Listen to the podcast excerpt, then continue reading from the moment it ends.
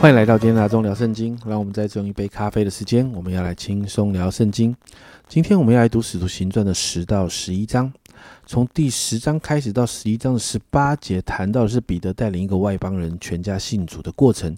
这是一个极重要的记载，代表福音开始真实的往外邦人传，而且这也应验了旧约先知过去的预言哦。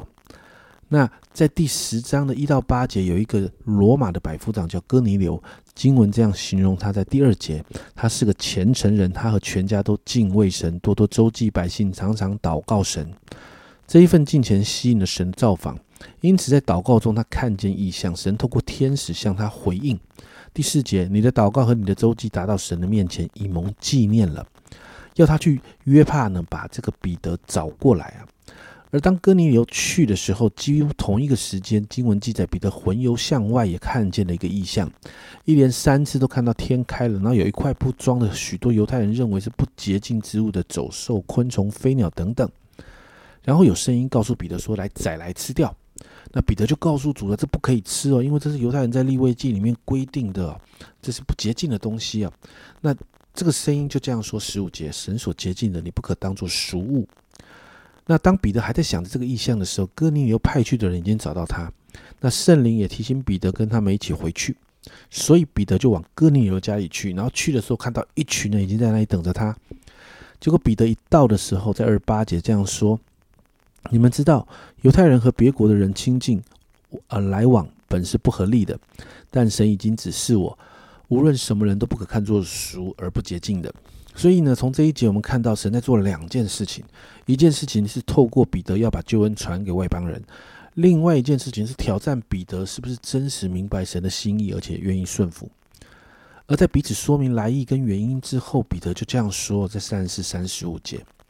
彼得开口说：“我正看出神是不偏待人，原来各国中那敬畏主心意的人都蒙主所悦纳。”然后继续这个内容，在三十六到四十三节就开始彼得对哥尼流家里讲述福音。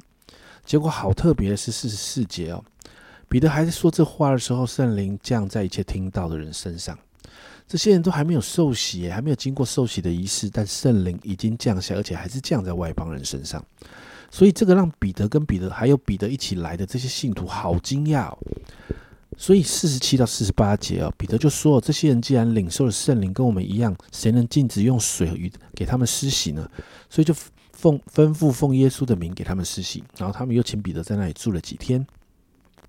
那到了十一章的一到十八节哦，这一件事情也传到了整个耶路撒冷使徒跟犹太信徒那边呢。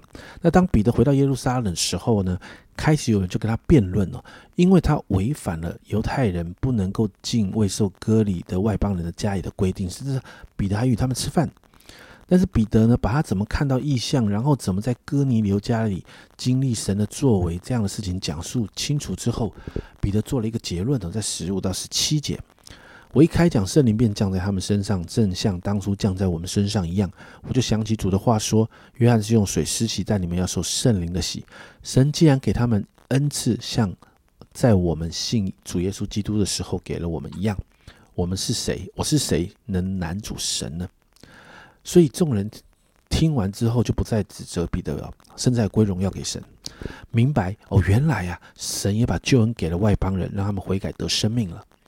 接着十九到三十节就记载那些因逼迫四散到各地的门徒，他们这些人虽然走到一些外邦的地方啊，但是分两种人哦。有一种人，他们仍然只对犹太人传福音，但是也有一些人，像在安提亚那边的人，他们开始把福音传给外邦人。而这些在安提亚愿意把福音传给外邦人的这些门徒，他们经历了一个复兴哦。二十一节这样说，足与他们同在信而归主的人就很多了。福音不断的被传开的消息，再一次回到耶路撒冷。于是耶路撒冷的教会呢，就差派巴拿巴实际去安提阿教会去了解一下这个状况。二十三节这样说：他到了那里，看见神所赐的恩，就欢喜，劝勉众人立定心志，很久靠主，并且神透过巴拿巴在那边的服侍，让好多人信了耶稣。经文就谈到巴拿巴就去大树找了扫罗，然后他们两个人就在就在这个安提阿一起同工，在那个地方差不多有一年的时间呢，就在那个地方教导跟分享。那经文有一个特别的记载。门徒称为基督徒是从安提亚开始的。二七到三节，我们就看到连有先知职分的人也被从耶路撒冷来到安提亚，被派过来预言有大饥荒啊。所以在这个恩赐的运作里面，然后教会开始筹款奉献，这些款项呢就交由巴拿巴跟扫罗送回众长老那里去。经文就到这里结束哦。在这两章里面，我们看到福音仍然不断的被传开，而在这个福音传开的过程里面，你会看到神不断在挑战人的自我限制。我们看到神挑战的彼得在宗教这个框架上的限制。神的心意是要把福音传到整个世界，意思就是包含我们不喜欢的人也需要听到福音。但是很多的时候，我们的个人主义、我们的利益，甚至宗教所带来的框架，很多时候是挡在福音之前的。而这个这些东西就让人没有办法听见福音。神就亲自透过彼得，也教导他的教会一个功课，就是神所爱的不仅是犹太人，而是全地的人。家人们，我想这个也是我们需要放在心里的。因此，我们为我们自己祷告，在传福音这件事情上，就你而言，你有什么框架会影响你传福音呢？或许是有些人、有些族群、有些国家、政党的颜色是你不喜欢的，而但是这些东西有可能就影响了你的福音的传播。祷告，让我们跨越这些限制。好，让福音临到更多需要的人。我们一起来祷告，亲爱的主，我真的向你来祷告，主啊，你让我们看见，主很多的时候我们自己的喜好，主我们自己的宗教的框架，主我们自己的一些利益。主啊，甚至我们心里的一些认同，主啊，常常很多的时候会影响我们把福音传出去。主啊，我祷告，主啊，让我们在传福音的过程里面，主啊，我们看重你超过一切。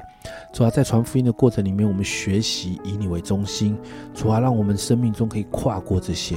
主啊，主啊，把人的灵魂放在这些之前。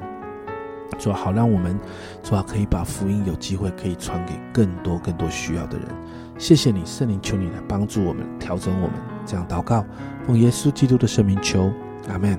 家人们要打破你我传福音的框架，不要忘记神爱世人呐。你不喜欢的人，他们也需要福音。这是阿忠聊圣经今天的分享，阿忠聊圣经，我们明天见。